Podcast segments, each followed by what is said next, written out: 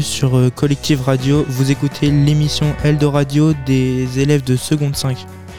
Pourquoi Eldo Radio? Parce qu'en cours de français, nous lisons et étudions un roman de Laurent Godet intitulé Eldorado et que ce roman parle de migration. C'est pourquoi aujourd'hui, avec Margot et moi-même, Tom, nous allons évoquer une facette des migrations avec notre première invitée Marie-Thérèse Portet du Secours catholique de l'Aigle. Et ensuite, nous découvrirons le témoignage poignant d'une jeune lycéenne du nom de Madia.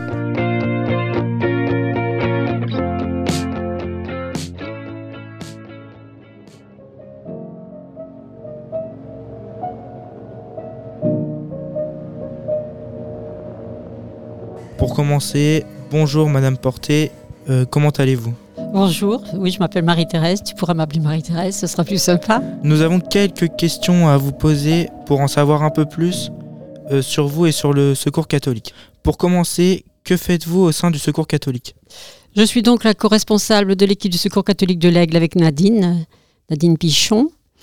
Euh, je suis également référente euh, au niveau de la délégation pour les boutiques solidaires, le comité de pilotage avec d'autres personnes. Et je m'occupe aussi des, migrants sur, euh, sur l'aigle, l'accueil des migrants et puis euh, formalités juridiques, administratives, accompagnement en général. Euh, depuis combien de temps en faites-vous partie Je suis depuis 2009 au Secours catholique. Quelles sont les valeurs du Secours catholique? Donc déjà le Secours catholique a été créé par monseigneur Rodin, c'est un évêque en 1946. Sa devise c'était de être près de ceux qui sont loin de tout. Donc ça veut dire que nous sommes un petit peu des éveilleurs à la charité. Nous sommes là auprès des personnes qui ont besoin d'aide euh, et qui ont des... La pauvreté, elle a, beaucoup de visages. Bien sûr, ça peut être la, trésor... la pauvreté en matière de... Euh, difficultés euh, économiques, mais il y a également rupture affective. On, donc, elle a multiples visages et c'est pour ça qu'on est là, on essaie d'être au plus près de ceux qui ont des besoins notamment beaucoup de familles, la famille monoparentale, les personnes euh, un peu plus isolées, les jeunes aussi. On a un, beau partenariat avec les jeunes, notamment de la mission locale et d'autres encore. Et puis euh, bah, nous essayons de répondre au mieux que nous pouvons euh, là où nous sommes auprès des personnes qui sont dans le besoin. quelles sont les différentes actions du Secours catholique? Donc euh, la boutique solidaire, d'abord, euh, c'est quand même un point important puisque à travers le vêtement, ça paraît plus facile euh, de, frapper à la porte du secours catholique et de demander de l'aide, déjà de prendre un premier contact. Donc la boutique solidaire, c'est donc une boutique de seconde main. Nous vivons grâce aux dons qui nous sont donc bien évidemment donnés. Et puis le vêtement, nous le mettons en, valeur et on essaie de, de proposer une boutique attractive et qui puisse répondre pour se vêtir à petit prix, à prix solidaire, puisqu'on nous tenons quand même à demander un petit prix, de manière à ce que la personne euh, reste digne. C'est important pour elle de faire ce petit effort. Et euh, on sait que c'est important de ne pas tout donner. L'assistanat n'est pas forcément la meilleure chose, puisque ça ne permet pas à la personne de se remettre debout. Donc la boutique solidaire permet justement de se vêtir à petit prix. On a le côté accueil convivial, accueil écoute. Toute personne peut, se présenter à notre permanence, qu'elle soit de toute euh, race, euh, religion, euh, sans aucune barrière. Et d'ailleurs, si vous venez dans nos accueils, vous verrez que nous avons des bénévoles qui sont de culture musulmane, avec lesquels ça se passe très très bien.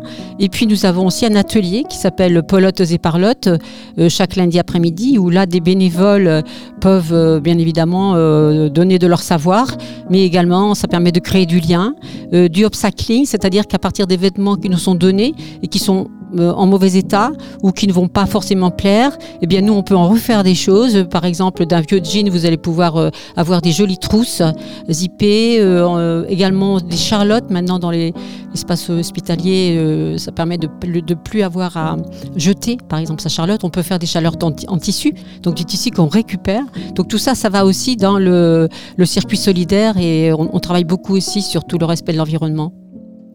Est-ce que c'est votre métier? Pas du tout, puisqu'avant moi j'étais euh, en cabinet comptable, hein, j'étais euh, assistante de direction. Mais euh, disons que les acquis que j'ai pu acquérir en matière notamment juridique m'ont permis notamment l'accompagnement des migrants, puisque c'est quand même des dossiers qui sont pas faciles hein, à étayer. Donc c'est vrai que je me sers de cette expérience que j'ai eue pour ben, la mettre à profit pour d'autres. C'est ça qui me plaît beaucoup, c'est donner de son temps, mais on reçoit tellement plus que ce qu'on donne.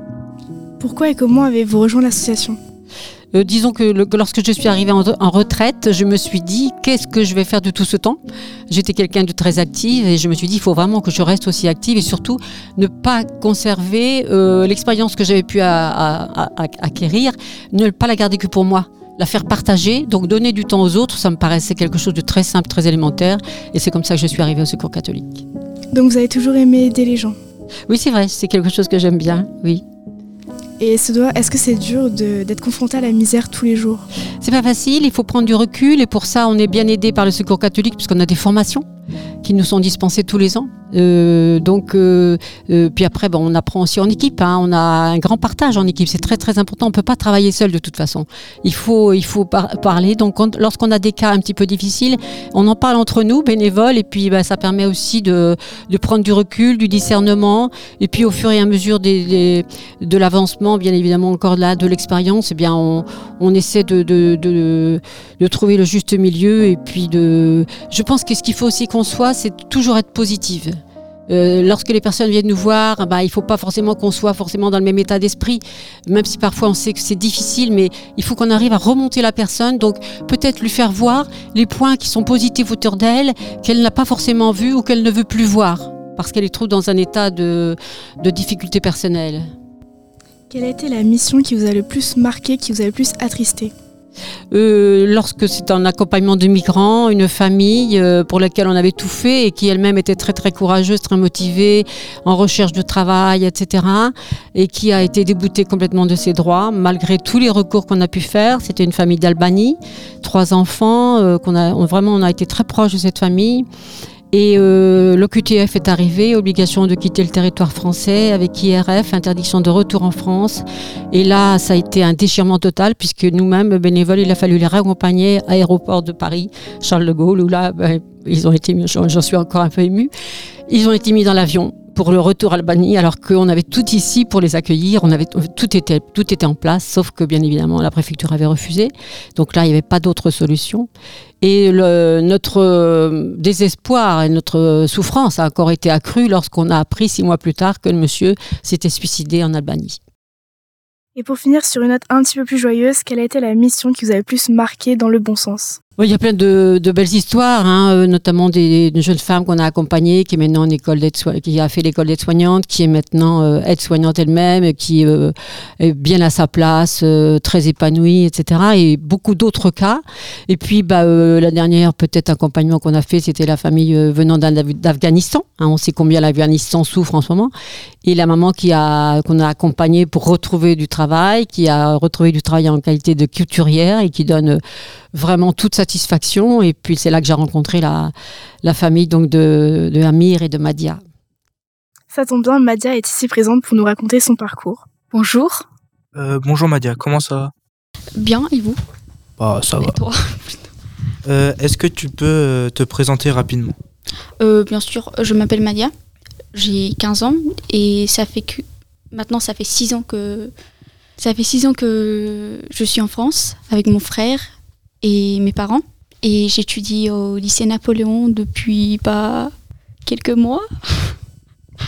Dans quel pays es-tu né? En Afghanistan. À quel âge es-tu partie et où la première fois? Alors, euh, je me souviens pas puisque j'avais, je sais pas, un ou deux mois quand je suis partie d'Afghanistan. On est, on est parti d'Afghanistan vers Iran. Euh, donc, on est resté jusqu'à mes 7 ans. Après, on a essayé d'aller en Turquie. Euh, et, du coup, bah, c'était dur. On a raté deux fois. On est retourné en Afghanistan deux fois, du coup. Et la deuxième fois, on a dû euh, partir sans ma soeur puisqu'elle s'est mariée. Et du coup, bah, c'était un peu plus dur. Et, et après, on est revenu en Iran. On est resté quelques semaines et on a réessayé de, aller vers la Turquie. Euh, je, crois que j'aurais dû. Je crois que j'ai marché au moins pendant, je sais pas, 5 heures, 6 heures. Et il faisait vraiment froid. J'ai pas eu de chance, je crois. Et après, on a réussi cette fois. Et on est resté, je sais pas combien de temps en Turquie. Et après, on est parti. On, on a essayé d'aller en Grèce. On a raté. Et du coup, on est revenu en Turquie. Et après, on a réessayé. Et cette fois, on a réussi. La première fois, notre bateau, il était troué, on va dire. Il y avait de l'eau. Du coup, je, trouve que j'ai eu de la chance d'être euh, répatriée vers la Turquie à la place de mettre en danger ma vie et presque mourir de noyade, on va dire.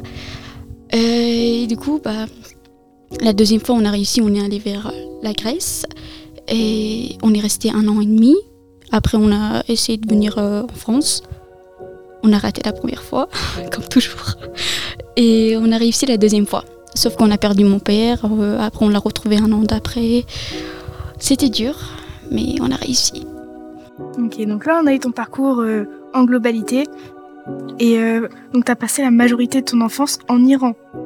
Oui, jusqu'à mes 7 ans. Est-ce que tu as des souvenirs là-bas? Des souvenirs Hmm, quel genre de souvenirs Des souvenirs d'enfance.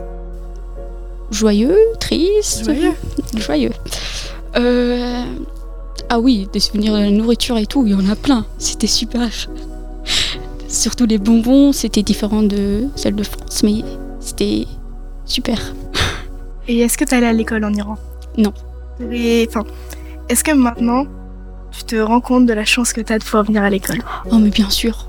Oh bah oui, je crois. Je vais pas dire plus que les Français, mais un peu quand même. Parce que je vois toujours les. Je vais pas me comparer à eux, mais ils sont toujours là en train de râler de tout et de rien. Et moi, je suis là dans ma tête en disant, je râle aussi, bien sûr, mais pas parce qu'il y a de pizza végétarien ou pour des trucs un peu banals, quoi. Mais je râle bien sûr parce que je finis à 18h et j'ai pas envie. Ça, ça peut m'arriver, certes, mais oui, mais je râle pas tout le temps quand même. Non, toi, tu mesures la chance que tu as de venir à l'école. Voilà, je mesure quand même la chance. Quelle a été l'épreuve la plus compliquée? Alors, je sais pas. Il y, a- il y en a plein. Alors, euh, je peux pas choisir, je trouve. Euh, déjà, euh, la séparation entre ma sœur et moi, c'était un peu dur. Parce qu'en fait, c'était comme une deuxième mère, on va dire. T'étais proche d'elle? Oh, super, on va dire. C'était elle qui me coiffait, qui m'habillait, qui me lavait et tout, parce que j'arrivais pas, j'avais 7-6 ans. Et du coup, quand bah, elle était plus là, je faisais tout ça seule, tout seul, sauf me laver quand parce que j'arrivais pas encore. Donc voilà, mais les autres trucs, euh, j'ai appris à faire les queues cheval et tout, tout seul, puisqu'il y avait plus ma sœur. Et du coup, à chaque fois que je le faisais, je me souvenais que je râlais tout le temps à ma sœur en disant un peu plus fort, un peu plus, il faut le serrer un peu plus. Et, et voilà. Mais il y avait d'autres choses, bien sûr. Par exemple, euh, quand on était attrapé par les policiers iraniennes et qu'on est parti en Afghanistan, c'était aussi dur euh, parce qu'on a dû vivre, euh, pas vivre, mais pendant une ou deux semaines, on était dans des situations affreuses en fait. On va, on va dire comme des animaux. On était traités comme des animaux. Donc euh, il y en a plusieurs et choisir, euh, j'arriverai pas à choisir en fait. Donc, tu nous as dit que tu es resté un an et demi en Grèce. Oui, Comment je crois. ça s'est passé? Hmm. Je sais pas, en fait, ça s'est passé bien et mal en même temps. En fait, euh, au début, quand on vient en Grèce, on est dans des îles et dans des camps pour les immigrés. Euh, au début, on n'était pas dans. bah, les maisons, ils sont faits en sorte de plastique, carton, je sais pas. Mais au début, on était dans des tentes, des énormes tentes. Il faisait vraiment froid les toilettes, ils étaient sales. Et moi, j'étais quelqu'un qui qui peut pas supporter ça. Et quand j'étais enfant, j'avais pas envie de. Je préférais garder mes besoins que aller aux toilettes. Donc, euh, c'était bien et mal en même temps, en fait. Parce que après, euh, il y avait aussi, il y a eu des guerres en fait dans les camps d'immigrés. Il y avait une fois, il y a eu un incendie. Et au plein milieu de la nuit, on a dû sortir euh, vers la forêt qui était à côté. Et, et du coup, chaque nuit, ça arrivait, ça arrivait souvent en fait. Et chaque nuit, je me levais en tremblant. Je sais pas si j'avais froid ou j'avais peur, mais je tremblais quand même. Donc, euh, il y avait des souvenirs qui sont bien. Il y a des souvenirs qui sont bien, mais il y en a qui sont quand même. Pour un enfant de 7 ou 8 Non, là, j'avais 8 ans, je crois. Pour un enfant de 8 ans, c'est un peu beaucoup, je trouve. Mais pour moi, c'était drôle. Je sais pas, je m'amusais bien. Mais là, quand je pense, c'est pas la même chose. À ton arrivée à Paris, euh, est-ce qu'il y a des choses qui t'ont marqué? Euh, ouais, Hum, je crois. Euh, bah en fait, au début, quand je suis arrivée à Paris, j'ai cru qu'au moins on va nous donner un toit pour euh, un endroit pour dormir, pour être euh, à l'aise. Bah non, c'était pas le cas. Surtout pour moi, c'était pas le cas en fait. Pendant une ou deux semaines, on a dû dormir dehors et j'avais pas de chance parce qu'à ce moment-là, il a neigé. Donc euh, il faisait vraiment froid et on dormait dehors. Mais parfois, en fait, il y avait des as- associations qui nous emmenaient chez des gens et ça pourrait ça pouvait durer pendant des heures, cet euh, processus, en fait. Au début, ils allaient envoyer un message à quelqu'un, à une famille ou à, je sais pas, quelqu'un, une Française, Français. Et le temps qu'ils répondent, qu'ils acceptent, bah, ça prenait des heures. Et le temps qu'on puisse euh, bah, aller vers. aller dans leur maison et tout, bah, ça prenait du temps aussi, le trajet et tout. Donc, euh, parfois, je dormais pendant le trajet. Et maintenant, et maintenant comment vis-tu? Maintenant, je vis bien. Je vais à l'école, je dors, je mange, j'ai pas froid. Il y a les toilettes qui sont propres. Donc, euh, je, je vis assez bien en fait. T'es heureuse? Alors, la question, oui, je suis heureuse. Euh, même si ça arrive que certes, certains jours je sois malheureuse parce que ça peut arriver, quoi. Tu te réveilles de mauvais côté et t'as pas envie de parler à qui que ce soit. Donc, euh, ça m'arrive. Mais oui, je suis heureuse quand même. Est-ce que t'as encore euh, du contact avec ta sœur? Avec ma sœur, oui. Ma mère, elle part tous les jours avec elle. Par exemple, les week-ends, elle se réveille à peu près vers 4h, 5h du matin, lors de la prière. Et d'un coup, quand elle a fini de prier, il y a le téléphone, et elle est en train de discuter. Et discute. Quand elle discute, elle discute vraiment fort quand même, hein, parce que elle me réveille et je sais avec qui elle parle directement. Donc, ouais. Et euh, que souhaites-tu faire dans ta vie? J'aimerais devenir chirurgienne, mais je sais pas si c'est possible ou pas. C'est quand même 12 ans d'études, on va dire. Est-ce que j'ai les capacités ou pas? Mais je vais, je vais quand même essayer. Je vais pas me dire euh, non, je vais pas le faire et tout. Je vais essayer. Et si j'arrive pas, c'est pas grave. Il y a d'autres métiers. Eh ben, merci beaucoup Madia d'avoir répondu à nos questions. Ça a dû être très éprouvant pour toi. Donc un grand bravo pour ce témoignage fort en émotion. Nous te souhaitons de réussir ton rêve. Bon courage. Merci. Euh, un grand merci à Marie-Thérèse Porté et à Madia d'avoir répondu euh, présente à euh, cette interview. Nous remercions également l'équipe de Collective Radio qui nous a permis d'enregistrer l'émission. Et bien sûr, merci à tous de nous avoir euh, écoutés.